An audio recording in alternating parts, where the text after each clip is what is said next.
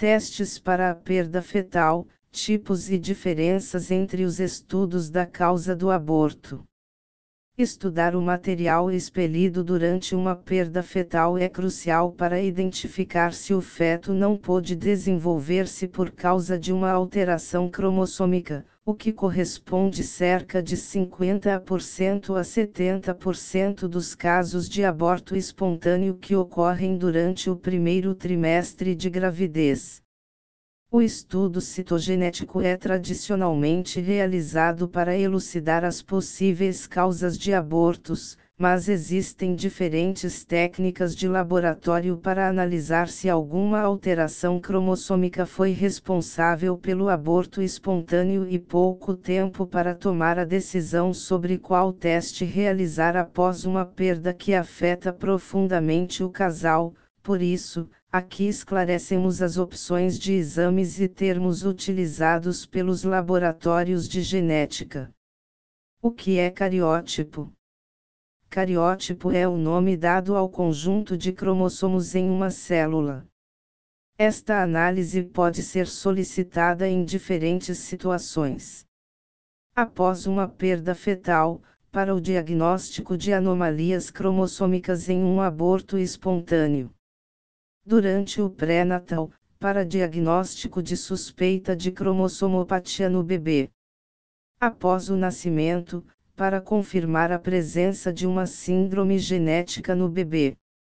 Durante a investigação da fertilidade do casal, para identificar uma possível causa cromossômica de infertilidade, como translocação, por exemplo. Cromossomos a avaliação do cariótipo é realizada a partir de uma cultura de células que possibilita a obtenção de metafases, células em divisão, e posterior coloração dos cromossomos com bandamento. Tipos de análise da perda fetal. Apesar de existir uma padronização dos nomes dos testes, a referência à técnica da análise pode gerar confusão. Basicamente existem duas possibilidades: o estudo citogenético clássico, cariótipo com cultivo celular, ou por técnicas moleculares como sequenciamento de nova geração NGS. Estudo citogenético do aborto. O estudo citogenético da perda fetal exige a cultura celular do material de restos ovulares para a realização do cariótipo. Esta é a técnica conhecida como clássica por ser a mais antiga e, apesar de continuar em uso, apresenta uma série de desvantagens ligadas à necessidade de cultura celular.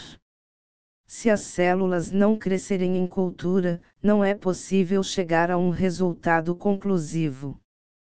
Por esta razão, o teste apresenta resultados em apenas 58% dos casos.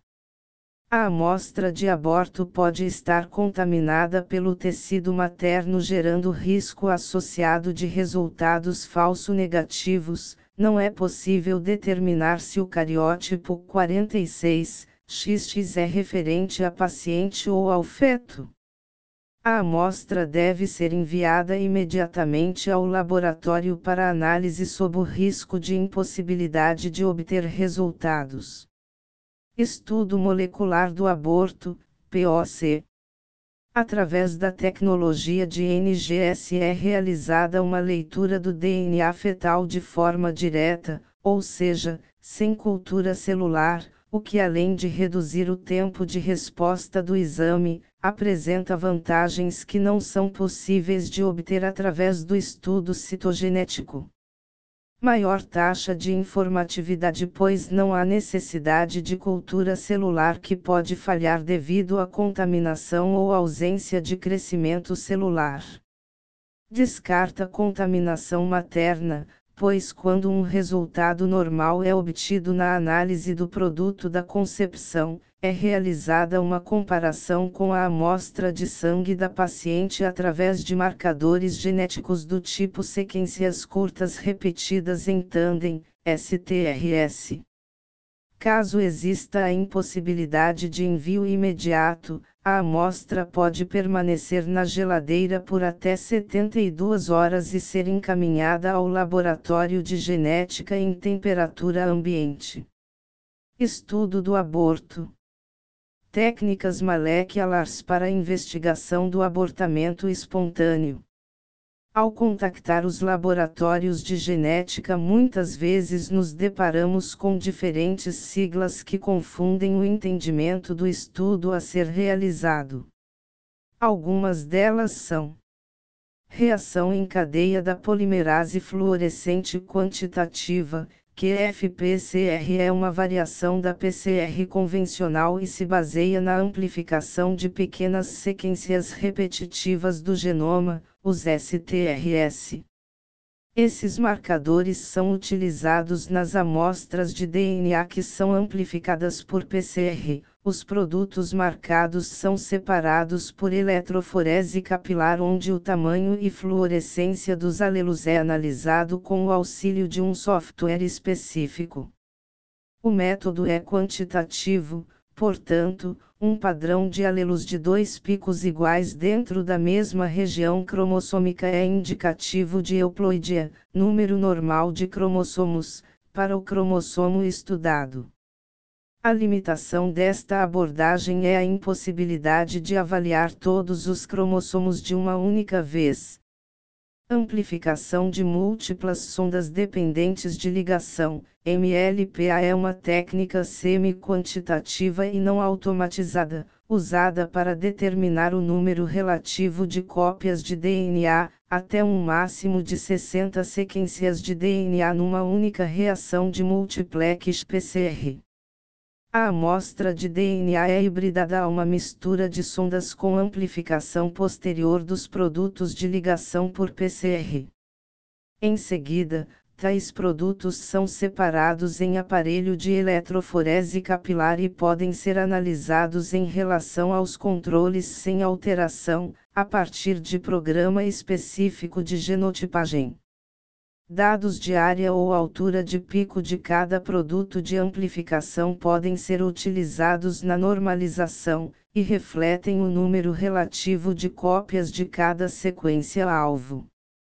O MLPA é mais utilizado para detecção de duplicações e deleções associadas a síndromes cromossômicas conhecidas para diagnóstico pós-natal. Hibridação genômica comparativa por array CGH-array, e polimorfismo de um único nucleotídeo, SNP. O DNA da amostra problema e controle são marcados com corantes fluorescentes e aplicados sobre lâmina de microarray com sondas representativas de regiões clinicamente significativas ao longo de todo o genoma e detecção de variantes de número de cópia, CNVS, e barra ou polimorfismos de nucleotídeo único, SNPS. Os sinais fluorescentes são medidos pelo scanner microarray. Os dados são analisados pelo software específico, gerando os resultados.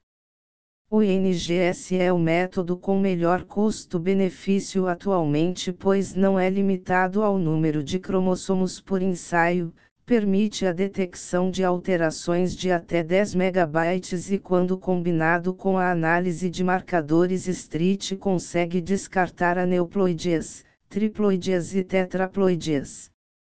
Como a pesquisa da causa do aborto é realizado na Igenomics.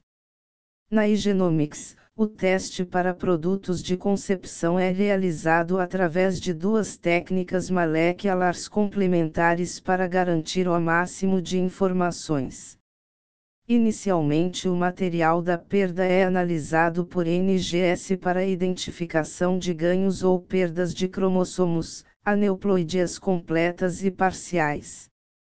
Quando um resultado normal é obtido, 46, XX ou 46XY, é feita uma investigação complementar com marcadores street para descartar o risco de contaminação materna e eventuais alterações triploidias e tetraploidia a partir da amostra de sangue da paciente que deve ser enviada junto com o material de aborto.